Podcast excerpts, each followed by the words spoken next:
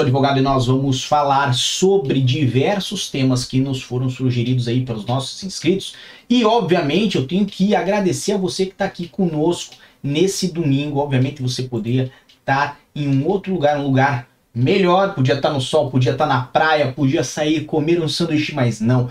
Você está aqui conosco no Diário da Cidadania. Então isso para mim é o que vale, é o que importa. Tenho que agradecer então Marcelo, Michele, Machid Banzé, Simone Silva, Silmara Cavalcante, Gesimar, Leco, Thiago, Gil e muito mais pessoas que estão a chegar agora conosco e que vêm aí a brilhantar a nossa tarde.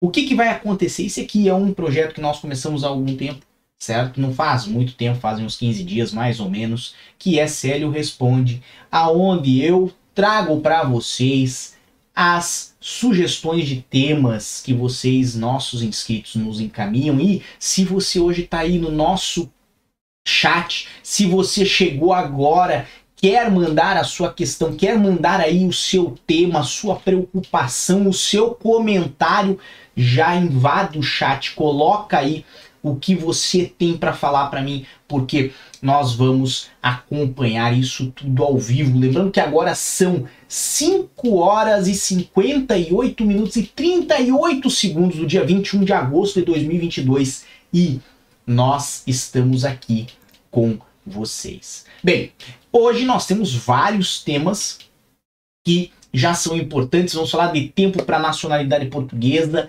vamos falar de PB4, vamos falar de manifestação de interesse, vamos falar de visto para procura de trabalho de D7 em Portugal. Tudo isso que importa para vocês. Já vou para a primeira questão, primeiro tema que foi encaminhado aí. Estou indo a turismo e pedi o PB4. É necessário apostilar o PB4? Presta atenção nisso aqui. PB4 é um convênio que existe somente entre Brasil e Portugal, ok? Ponto 1. Um. Ponto 2. PB4 não tem serventia nenhuma, nenhuma no território do país que fez a emissão. Então, no caso, o certificado de direito à assistência médica internacional, que é o nome correto e oficial do PB4, certo? Ele não tem uso nenhum no Brasil. Se você foi lá, fez o pedido do PB4 no Ministério da Saúde no Brasil, você vai usar ele para quê? Você vai levar ele aí no Brasil para quê? Para passear? Não, evidente. Então, o único uso, a única finalidade desse documento, desse certificado de direito de assistência médica internacional é para o uso internacional, especificamente em Portugal. Ou seja, o documento ele já é perfeito em sua eficácia a partir do momento que ele é emitido. Não precisa ter apostilamento em PB4 para dar direito à assistência de saúde em Portugal. Porque a única razão pela qual o PB4 é de fato emitido é para seu uso em Portugal. Então, se você gosta de perder um dinheirinho à toa, vai lá e apostila o PB4. Mas, de um modo geral, para você ter direito a usar ele aqui em Portugal, não é necessário de mais nada, só a emissão, tá bom? Vamos para a próxima. Tem gente que deu entrada no processo de manifestação de interesse em janeiro de 2022 e já conseguiu o título de residência. Excelente sugestão. Basicamente, como vocês sabem, o processo de manifestação de interesse é um processo que toma em média dois anos ok? Se alguém deu entrada no processo de manifestação de interesse nesse ano de 2022, o mais provável é que este processo vai finalizar daqui a dois anos, em 2024, ok? Se isso não aconteceu, se a pessoa foi antes ao CEF, tem duas, somente duas situações em que isso pode ter ocorrido ou a pessoa não está sendo completamente sincera com você e ela falou que foi pela manifestação de interesse, mas não foi, ok? Ela fez um outro tipo de processo, um processo como estudante, um processo através dos filhos, um processo de reagrupamento familiar, qualquer outro processo que não seja uma manifestação de interesse, e aí por isso ela conseguiu chegar no CEF antes do prazo de dois anos. Por quê? Porque atualmente o CEF deve respeitar a ordem cronológica dos processos. O que isso quer dizer? Quer dizer que ninguém que chegou depois vai ser atendido antes. Ou seja, se você é do ano de 2020 e aguarda há dois anos para ter a sua manifestação de interesse aprovada e ainda fazer o agendamento com o CEF, é óbvio, o CEF não pode passar uma pessoa que chegou em 2022 na sua frente, porque estaria a desrespeitar a ordem cronológica, algo que ele mesmo estabeleceu. Então, óbvio, se tudo foi respeitado, a pessoa que fez o processo não lhe contou como é que ela chegou no CEF antes, certo? Sendo isto, por um outro artigo, e aí não foi pela manifestação de interesse, essa pessoa está mentindo para você quando ela falou que ela foi pela manifestação de interesse, ou se ela foi pela manifestação de interesse, bem, aí alguma coisa muito estranha aconteceu que deu para ela um privilégio que ela não deveria ter e que colocou ela na sua frente na fila. Então, se essa pessoa de fato fez o, a manifestação de interesse em janeiro de 2022 e concluiu essa, mani essa manifestação de interesse em menos de um ano, ainda em 2022, em agosto de 2022, por exemplo, ela ou encontrou um jeito de passar na sua frente na fila, ou ela fez o processo por outro artigo, por outro tipo de processo e não falou a verdade para você, tá bom?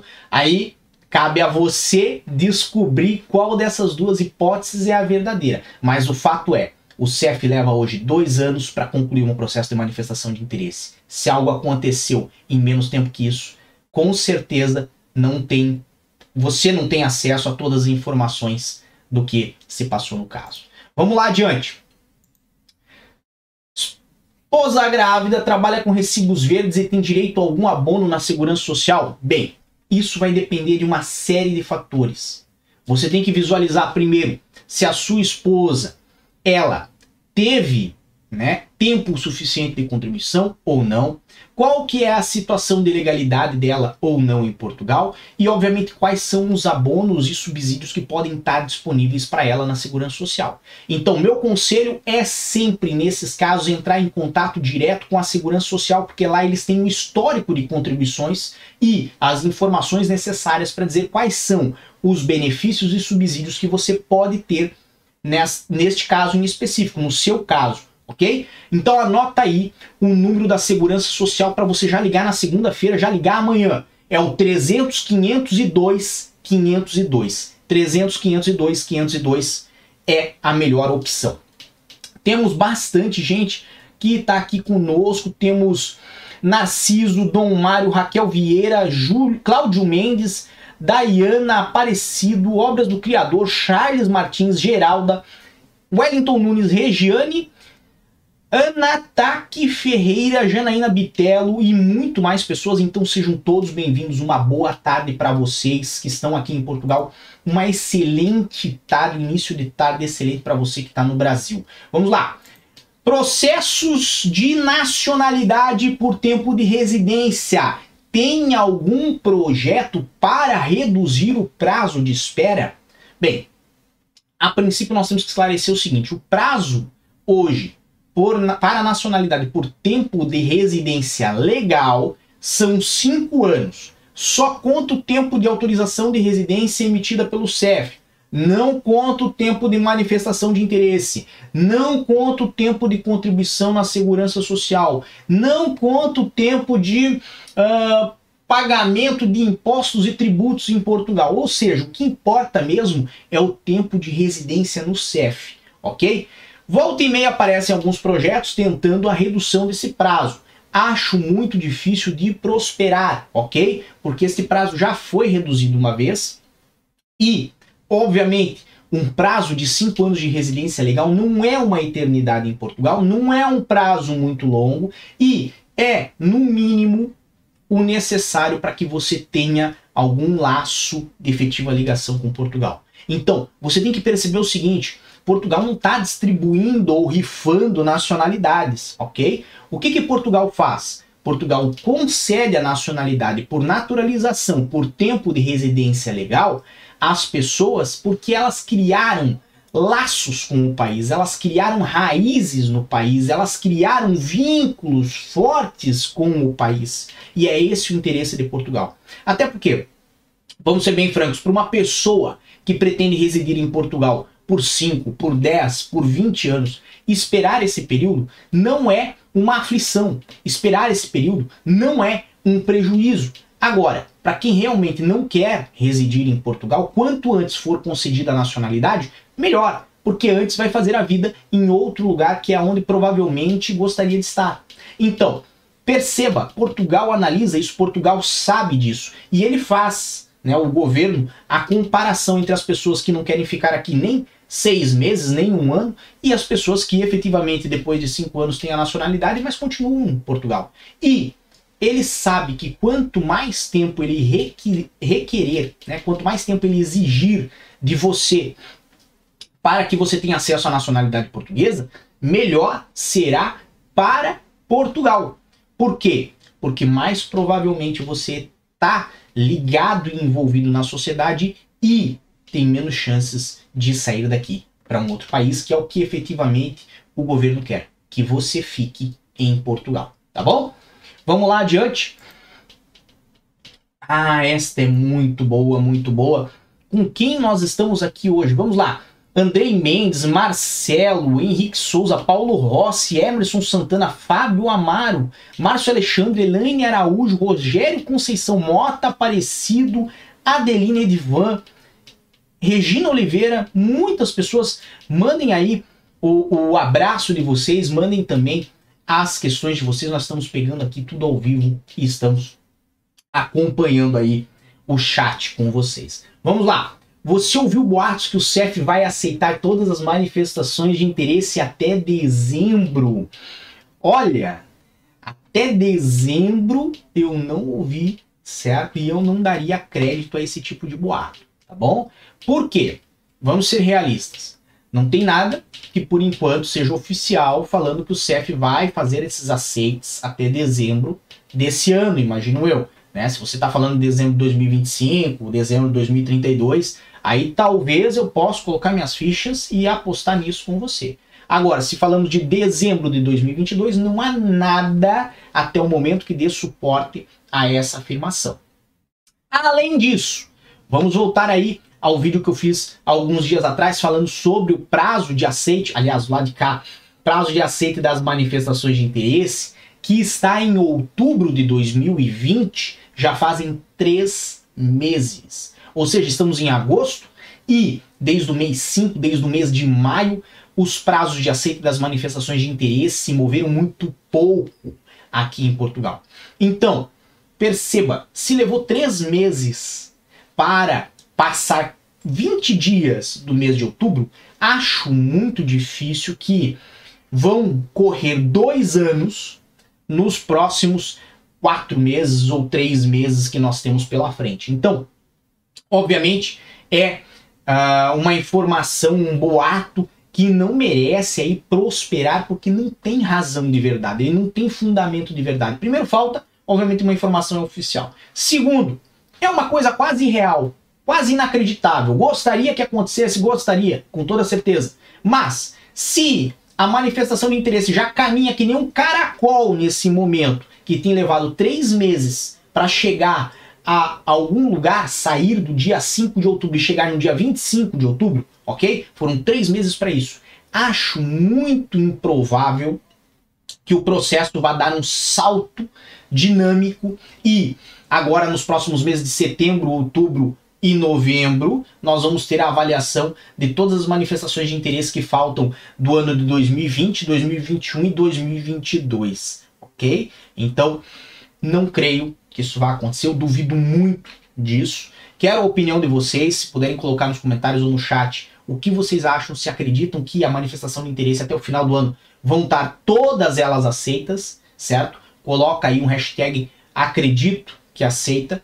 Mas se você não acredita que aceita, coloca o hashtag eu não acredito, porque eu, eu particularmente não acredito, tá? Mas agradeço muito aí compartilhar essa questão com você. Vamos adiante. Vamos ver o que mais temos. Ah, isso é muito bom. Vamos falar sobre visto para procura de trabalho, certo? E visto de residência para trabalhador subordinado. São dois vistos, ok? O visto de residência para trabalhador subordinado, vocês conhecem como D1, já existe há muito tempo na lei, é um dos vistos mais tradicionais que nós temos aqui para Portugal. E o outro é o visto para procura de trabalho, o visto que vem a fazer aí uma, uma novidade aqui em Portugal, vem a ingressar em Portugal e beneficiar muitas pessoas. E, obviamente, qual é a diferença entre uma coisa e outra? Quais são as principais diferenças entre uma coisa e outra? Então, pega a caneta aí, anota, porque eu vou ser bem, bem criterioso aqui e vou dizer quais são as principais diferenças. No visto de residência para trabalhador subordinado, o visto D1, você primeiro já tem que ter o contrato de trabalho ou a promessa de contrato de trabalho. Então você já sabe para onde você vai quando chegar em Portugal, ok? Você já sabe quem vai ser o empregador, quanto ele vai pagar e etc e tal. É um visto que tem uma exigência maior em requerimentos financeiros, ok? Mas, ao mesmo tempo, também já dá uma certeza maior por parte do CEF de que você vai ter a residência. Tanto isso acontece que permite o reagrupamento familiar em simultâneo e permite a viagem com a família, certo? Nessa situação, inclusive com a alteração da lei, vão poder entrar com o visto D1 mais o visto para reagrupamento familiar em simultâneo lá no consulado, ok? Então essas seriam as principais vantagens desse tipo de visto e os principais detalhes do visto D1. Quando nós falamos do visto para procura de trabalho, esse visto novo, que vai existir na lei, nós temos algumas vantagens também, ok? É um visto que vai ter menos requerimento financeiro para você fazer o pedido. Você não tem ainda o contrato nem a promessa de contrato de trabalho, então você não sabe quem vai lhe empregar e por essa razão o governo não sabe se você vai ficar empregado ou não e por isso não permite o reagrupamento familiar em simultâneo, só permite o reagrupamento familiar depois que você já tiver encontrado emprego e depois que você já tiver o seu título de residência. Então, se nós fizéssemos aí um paralelo entre esses dois casos, há vantagens e desvantagens em cada um deles. Por isso que os dois vão existir juntos, porque dependendo do caso, pode ser melhor para você fazer um visto D1. Dependendo do caso, pode ser melhor para você fazer um visto para a procura de trabalho, certo? Mas essas são as principais diferenças desses dois projetos. Vamos falar de novo sobre manifestação de interesse e visto para procura de trabalho. Se você gosta desse tema, manda aí a sua questão porque é um dos temas que nós mais temos visto aí dúvidas entre as pessoas. E a questão aqui é: com esse novo visto de procura de trabalho, vai acabar com a manifestação de interesse ou ela vai continuar existindo? Bem, se o governo quisesse acabar com a manifestação de interesse, o governo tinha colocado na lei uma informação, por exemplo, de que não seria mais permitido a partir da data tal entrar com processo de manifestação de interesse. O governo não colocou isso na lei. Se o governo quisesse acabar com a manifestação de interesse, poderia também ter revogado as disposições que falam sobre a manifestação de interesse. O governo também não fez isso. Se o governo quisesse acabar com a manifestação de interesse, poderia ter alterado a forma de entrada ou inviabilizado a entrada de novas manifestações de interesse. Também não fez isso. Então, o que, que isso significa? Significa que a alteração da lei vai introduzir um visto novo, mas não vai alterar o processo de manifestação de interesse. Então, você que tem processo de manifestação de interesse vai ser prejudicado pelo fim do processo? Não. Vai ser prejudicado se você está aqui já em Portugal e pretende entrar com manifestação de interesse? Vai ser prejudicado e que não vai poder mais entrar? Não, também não. O governo vai encerrar a porta e vai uh, impedir você de fazer uma manifestação de interesse? Não.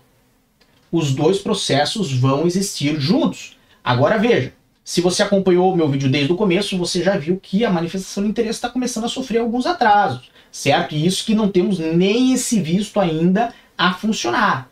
Então, manifestação de interesse é uma expectativa de direito. Manifestação de interesse não tem prazo para decisão. Manifestação de interesse é um processo que hoje toma dois anos, mas amanhã pode tomar seis meses, como também pode tomar quatro anos. Como é que nós vamos saber? Só amanhã. Então é um processo que, como ele é uh, dinâmico ao ponto de você já estar em Portugal enquanto faz ele, você não tem muitas garantias de que ele vá se concluir em prazos determinados na lei. Diferente do visto para procura de trabalho, que tem um prazo lá na lei escrito, 120 dias, certo? Quando existem prazos escritos na lei, você tem mais chance e mais direito para cobrar do CEF ou do governo a resposta do seu processo. E no caso de manifestação de interesse, no caso de manifestação de interesse, como não tem prazo e existe uma demanda muito longa e existe um processo que é por ordem cronológica, percebe que não tem como você fazer uma cobrança em cima do governo, tá bom? Vamos lá, adiante, vamos falar rapidamente sobre visto D7, mas temos aqui desafio 60 plus, Edvan Gregório, Marideb, Alex Barros, Robson Dias, Acer Souto, Ademilson Gaguinho, uh, James Sofran, Israel Silva, Deison Rodrigues, Paulo Marcelo, Alex Poiete e muito mais pessoas chegando agora conosco. Então, eu fico muito feliz que vocês estão aqui. Desejo uma boa tarde para todos vocês que eu narrei e para quem eu também não consegui ver a mensagenzinha. Se eu não vi a sua mensagem, manda aí no chat que eu estou acompanhando tudo aqui no chat também. É possível tirar o visto D7 aqui em Portugal diretamente? E quais seriam os requisitos para tirar o visto D7 diretamente em Portugal? Lamento informar, mas o visto D7 não é um visto que permite o processo diretamente em Portugal. O visto D7 não tem uma equivalência de autorização de residência prescrita em lei.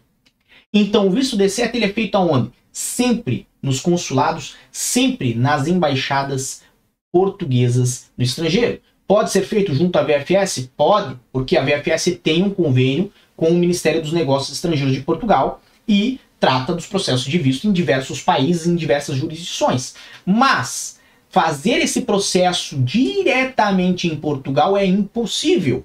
E por não ter base legal para você fazer o pedido do processo, a maior chance a maior probabilidade é de que você vai ficar aqui em Portugal em busca de um outro processo ao qual você possa se adequar. E às vezes o arranjo vai sair muito pior do que se você voltasse ao seu país de origem e fizesse o visto D7. Então o que, que eu quero dizer com isso? Quero dizer que pense muito bem, se você tem a capacidade de fazer o visto D7, pense muito bem antes de vir a Portugal, certo? Por quê? Porque aqui talvez você vai ter outros processos que não são perfeitos para o seu caso. Porque o processo perfeito você vai estar tá abrindo mão se você resolver entrar sem o visto D7 em Portugal. Ah, mas aí eu pensei em fazer não sei o que.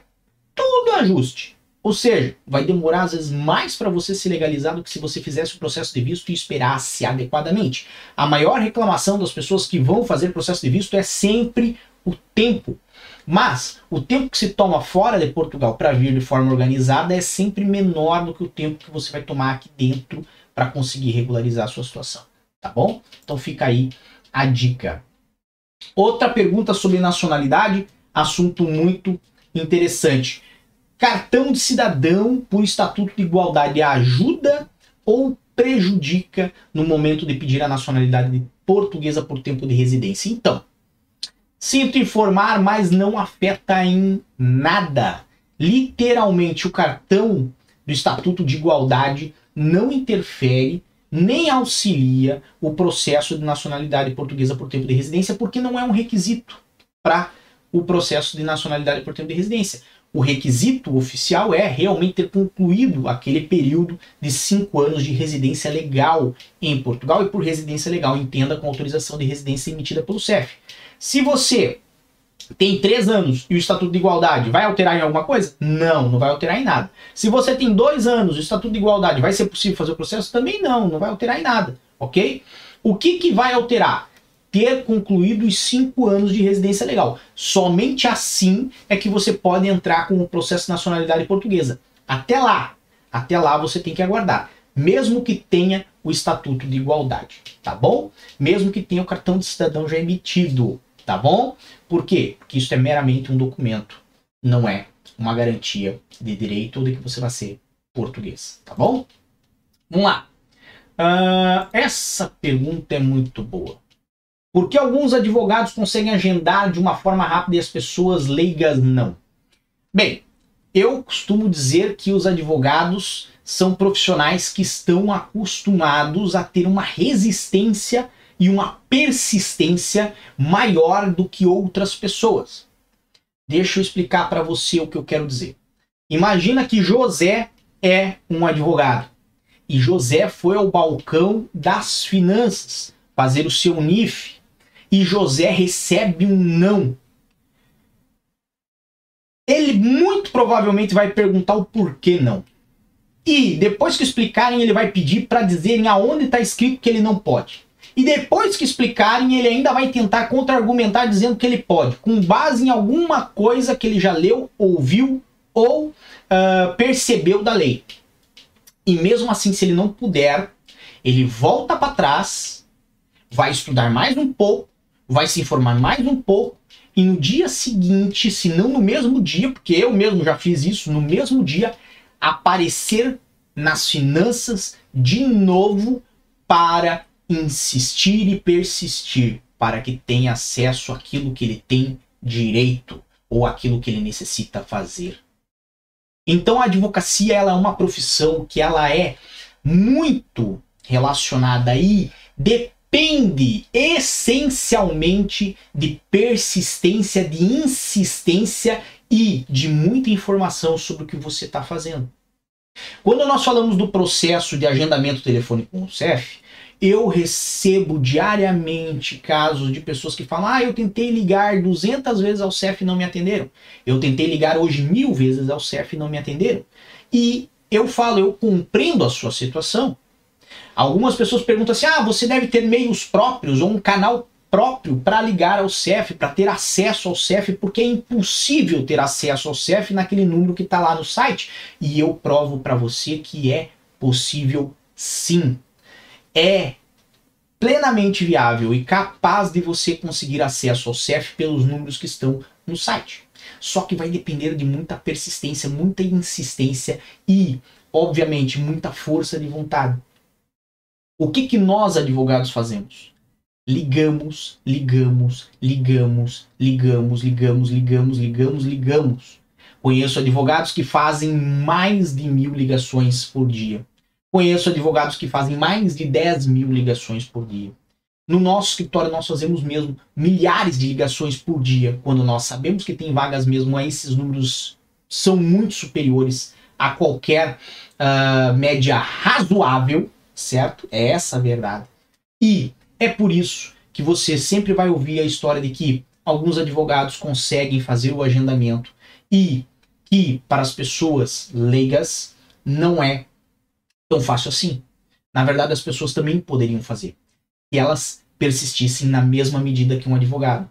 Mas, de fato, uma das características essenciais para você ser advogado é você ser uma pessoa muito persistente. Se você não for muito persistente, muito provavelmente você já não está nessa profissão. Pode até ter estudado, pode até ter o conhecimento, mas não permanece nessa profissão. Então, é essa a grande verdade sobre a advocacia e é isso que parece que uh, faz nós advogados termos sorte, enquanto as outras pessoas às vezes têm azar em tentar lidar com as burocracias e com os órgãos públicos aqui em Portugal. Tá bem? Vamos lá. Há uma pergunta que mandaram aqui Uh, se eu acredito que o visto para a procura de trabalho sai ainda esse ano, inclusive uh, mandaram também uma dúvida sobre esse sentido. Jack Carmo, Jack Carmo, falou: esse visto não vai sair esse ano, aposto. Então, Jack, eu acredito que sai, tá? Eu tenho assim uma grande, grande, grande uh, fé que saia. Inclusive, Jack, se você quiser apostar um cafezinho certo? Um cafezinho aqui em Portugal, nós podemos fazer essa aposta. Eu aposto que sai esse ano, você aposta que não. Se não sair, aí eu lhe pago um cafezinho. Se sair, você me paga um cafezinho. Isso vai depender de você aceitar a minha proposta, aceitar a minha aposta. Mas eu acredito sim que esse novo, esse novo visto sai esse ano e que nós vamos ter aí essa alteração, essa mudança de lei aqui em Portugal tá bom? Jack mandou mais uma questão, uma dúvida muito importante. Caso o consulado não aprove a solicitação do visto para procura de trabalho, eu fico impedido de ir como turista, o passaporte fica manchado? Não, não tem nenhuma previsão legal que diga que o passaporte vai ficar manchado ou que você fica impedido de vir como turista. Agora veja, se você não teve uma aprovação nesse visto que é para procura de trabalho, será que compensa você vir como turista? Às vezes o que compensa é você se reorganizar, mudar de estratégia, ajustar os pontos que não ficaram bem feitos nesse processo de visto e fazer uma submissão, às vezes, para o mesmo visto ou para outro tipo de visto, tá? Mas sempre vir com o visto, porque se vier como turista, vai lá, manifestação de interesse, quanto tempo que isso vai levar? É uma grande incógnita. Então, faça o melhor por você, faça o melhor pela sua família, tá bom? Vamos lá, vamos adiante. Sou brasileiro com a primeira residência válida por dois anos. Posso ser responsável fiscal por alguém aqui em Portugal? Bem, essa talvez é a pergunta que não quer calar. Responsabilidade fiscal. Se uh, você pode ou não pode ser a partir do momento que você tem a primeira residência. Sim. A partir do momento que você tem a primeira residência, você se torna residente fiscal em Portugal. Então você vai lá nas finanças, altera o seu endereço, coloca o endereço de Portugal, seu representante fiscal vai embora e você pode se tornar representante fiscal de outras pessoas. Agora, veja, isso acarreta em obrigações, isso acarreta em implicações que você pode carregar por todo o período em que você for representante fiscal de alguém. Então, meu conselho é que você faça isso por uma pessoa que você confie, ok? Ou uma pessoa da sua família. Agora, fazer por um desconhecido, um amigo da sua infância que veio falar com você depois que você veio para Portugal, pá, será que vale a pena? Aliás, de vocês todos que estão aqui, quantos que não receberam aquela chamadinha marota de WhatsApp de um amigo seu do Brasil que estudou no colégio, nunca mais falou com você, mas agora quer reestabelecer contato porque ele também está pensando em vir para Portugal. Será que esse indivíduo é realmente seu amigo ou será que é uma pessoa que está tentando aí encostar em você e aproveitar o vácuo da sua passagem e embarcar num caminho mais fácil patrocinado por você? Então pensa nisso, tá? Sempre tenha atenção às pessoas que chegam em você, que se aproximam de você depois que você vai morar fora. Porque, obviamente, né, as pessoas muitas vezes não lhe convidaram para os últimos 10 anos de aniversário delas, mas agora elas lembraram do seu telefone. E isso é algo muito injusto, tá bom? Uh, Você acha melhor fazer a manifestação de novo esse ano para ver se a residência chega mais rápido? Infelizmente, manifestação de interesse é a mesma coisa que elevador. Não adianta apertar mais de uma vez o botão, não vai chegar mais rápido, infelizmente, tá? No caso da manifestação de interesse, o mais provável é que esse elevador tá parando de andar em andar e por isso que vai demorar bastante para chegar. Então, assim, não adianta, tem que ter paciência, tem que ter persistência, é isso que é o ideal para a manifestação de interesse. Uh, vamos lá adiante. Uh, é possível conseguir antecipar agendamento de é, feito pelo consulado no CEF? É, é possível, certo? Você tem que fazer o contato no telefone ou então pode fazer pelo portal Mais CEF no é, www.cef.pt. Nessas duas situações, se tiver disponibilidade de vagas por parte do CEF, você vai conseguir adiantar aí a sua a sua residência. Vamos ver quem está aí conosco. Natália Gonçalves, André Mota, Juliana Bueno, Sandra Almeida. Aliás, Sandra que participa bastante dos comentários aí, eu sempre leio o que ela escreve e acho muito bacana. Leandro Costa, Ricardo Scurt, Alisson da Rocha, uh, Alex Evangelista, temos muitas pessoas chegando aqui conosco. Eu agradeço muito o carinho de vocês aqui nesse domingo. São 6h31 da tarde e eu sei que é, vocês poderiam estar fazendo outra coisa, estão aqui conosco, então um joinha para vocês também, tá bom? Vamos lá. Existe algum e-mail do CEF para solicitação de reagrupamento familiar? Perfeita essa pergunta. Infelizmente não existe, tá? Processo de reagrupamento familiar é mesmo agendamento telefônico. Lá nos telefones que estão no site do CEF, www.cef.pt. Se fosse feito de outra forma, talvez, certo, o CEF não conseguisse dar vazão. Porque imagina quantas pessoas estão necessitando de reagrupamento familiar e todas iam mandar e-mail com documentos e como é que isso ia ficar e como ia ter certeza de que as pessoas efetivamente estão aqui em Portugal ou não mandaram simplesmente um e-mail de qualquer outro lugar do mundo ou mesmo antes de chegar em Portugal. Então, o atendimento presencial, né, que é o que vem posterior ao telefone, ou seja, é aquilo que você agenda para fazer lá no CEF, o atendimento presencial é o que garante para o CEF de que a pessoa de fato existe, de que a pessoa de fato é aquela que se propõe a identificar-se, né? Tem a possibilidade já também de deixar ali os dados biométricos, que é excelente para o CEF, porque faz um sistema de catálogo e controle, e obviamente é só a partir daí que o processo passa a existir. Então não teria como fazer tudo isso por e-mail, tá bom? Infelizmente não tem. Uh, vamos lá. CEF não ia deixar de existir? Excelente questão. Sim, o CEF ia deixar de existir. Aliás, ainda vai. Mas essa situação ficou um pouco enrolada. E agora, com, as, com os novos vistos, acredito que ficou mais enrolada do que antes. Ok?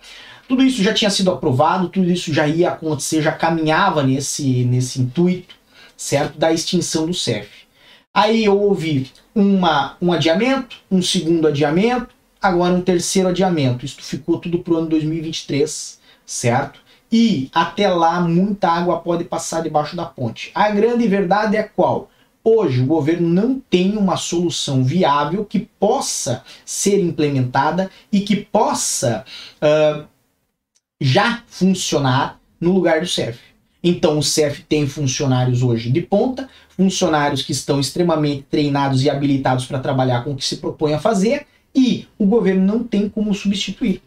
É mais ou menos como aquele casal que brigou, já não quer mais viver junto, certo? Já tá com a relação toda destruída, certo? Mas eles continuam morando na mesma casa, porque afinal ela não conseguiu alugar um lugar para ela, ele também não conseguiu alugar um lugar para ele, então eles continuam ali naquela relação maravilhosa de convivência, né, super feliz, super agradável. E a situação hoje do governo e do CEF é essa, né, essa relação super feliz, super agradável, em que o governo já falou que a relação terminou, que o CEF vai acabar, mas ao mesmo tempo o governo não consegue viver sozinho e sem o CEF, certo? Então continuam aí os dois juntos e o CEF continua a existir até ano que vem tá bem? E não é até o início do ano que vem, tá? Isso aí vai mais adiante dentro do ano. Então tenha paciência, vai ser isso aí mesmo, tá bom?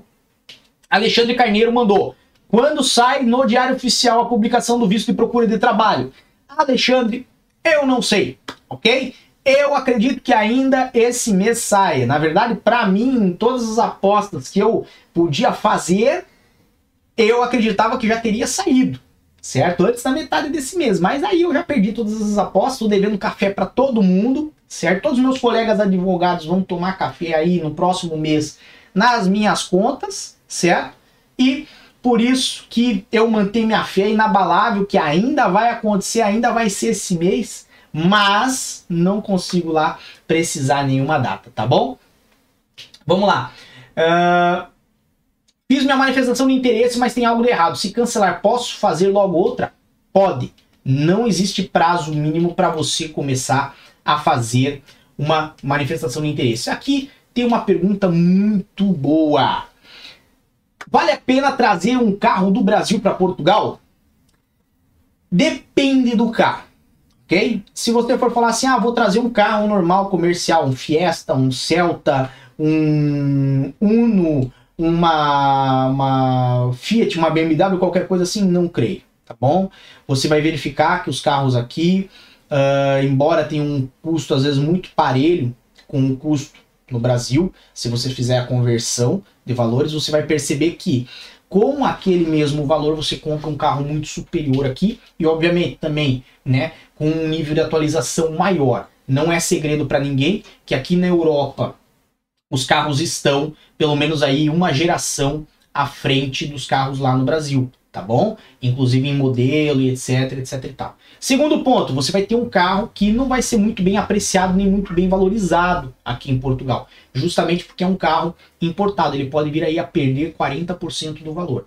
Terceira situação, você pode pagar muitos impostos para fazer a importação desse veículo aqui em Portugal, dependendo obviamente também da idade, da marca, do modelo, do quanto consome esse veículo, tá bom? Tudo isso teria que ser analisado.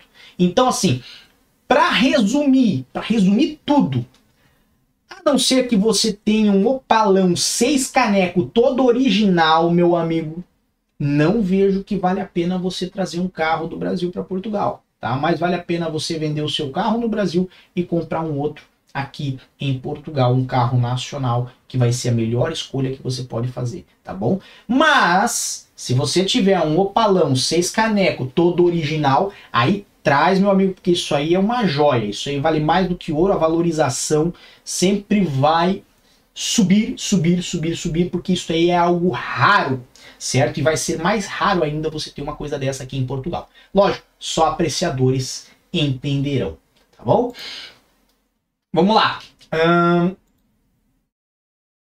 É verdade que não haverá mais manifestação de interesse? Olha, a gente já respondeu essa pergunta, ok? Essa é a questão que mais me chega desde que nós uh, falamos aí desse visto que ia ter uh, aqui para busca de trabalho em Portugal e tal, e não tem nada que indique que a manifestação vai acabar, tá? Muito pelo contrário, a manifestação tem uma grande chance de ter continuidade e, obviamente, uma grande chance de quem fez a manifestação ter o seu processo avaliado.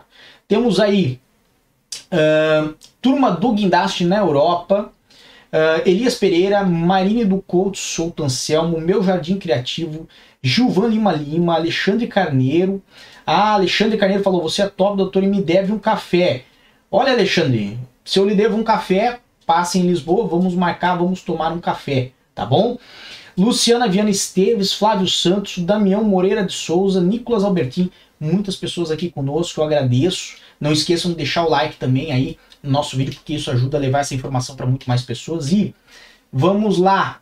Cadu Martins deu uma risada e falou: Doutor Célio é mais abrasileirado do que eu pensava. Eu sou brasileiro, meu amigo. Nasci em Curitiba, Paraná. Certo? Uma terrinha fria, uma terrinha muito boa. Tá. Temos aí Pablo Gilberto Oliveira, Jair Albuquerque, Ricardo Pote. Uh, vamos ver Vamos caçar aqui mais uma questão antes de nós encerrarmos a nossa transmissão de hoje. Vamos ver o que, que nós temos aí. Uh... Hugo Farias. Visto de procura de trabalho já vai com agendamento no CEF dentro dos quatro meses? Hugo, excelente questão. Então, a tendência é essa, as informações que temos são essas. O objetivo do governo é, a partir do momento que você tiver o visto emitido pelo consulado, você já ter uma data de comparecimento no CEF. Para quê? Para que você mostre que ou conseguiu ou não conseguiu a sua, uh, o seu trabalho aqui em Portugal, o seu contrato de trabalho no país. E se tiver conseguido, obviamente, já dentro desse prazo de 120 dias, ele vai é, fazer o processo de autorização de residência e fornecer aí a si um título de residência. Muita gente se confunde e pensa que daí a pessoa vai ter que entrar com manifestação de interesse, mas não. Esse processo ele pula todo o processo de manifestação de interesse e você, do visto, vai para o título de residência e não precisa esperar ali os dois anos, tá? Então é um processo muito privilegiado que vai acelerar muito a concessão de residências aqui em Portugal. Bem, chegamos ao final da nossa conversa, mas eu agradeço muito a todos vocês que estão aqui conosco no nosso chat. Tenho que agradecer aí o Desafio 60 Mais, que falou: também sou de Curitiba, estou em Lausanne, vou trabalhar e dar entrada na minha manifestação de interesse. Então, boa sorte para você, Simone, certo? Fico muito feliz que tenha uma conterrânea de Curitiba aqui em Portugal. E se você gosta de acompanhar o nosso canal, saiba que nós temos vídeos aqui praticamente todos os dias e nós sempre estamos lá também no meu Instagram, no arroba tá bom? Então um grande abraço a todos, muita força e boa sorte. Por enquanto é só e tchau. O que você acaba de assistir tem caráter educativo e informativo. Compõe-se de uma avaliação genérica e simplificada. Agora, se você quer saber de fato como as coisas são, você vai ter que ler.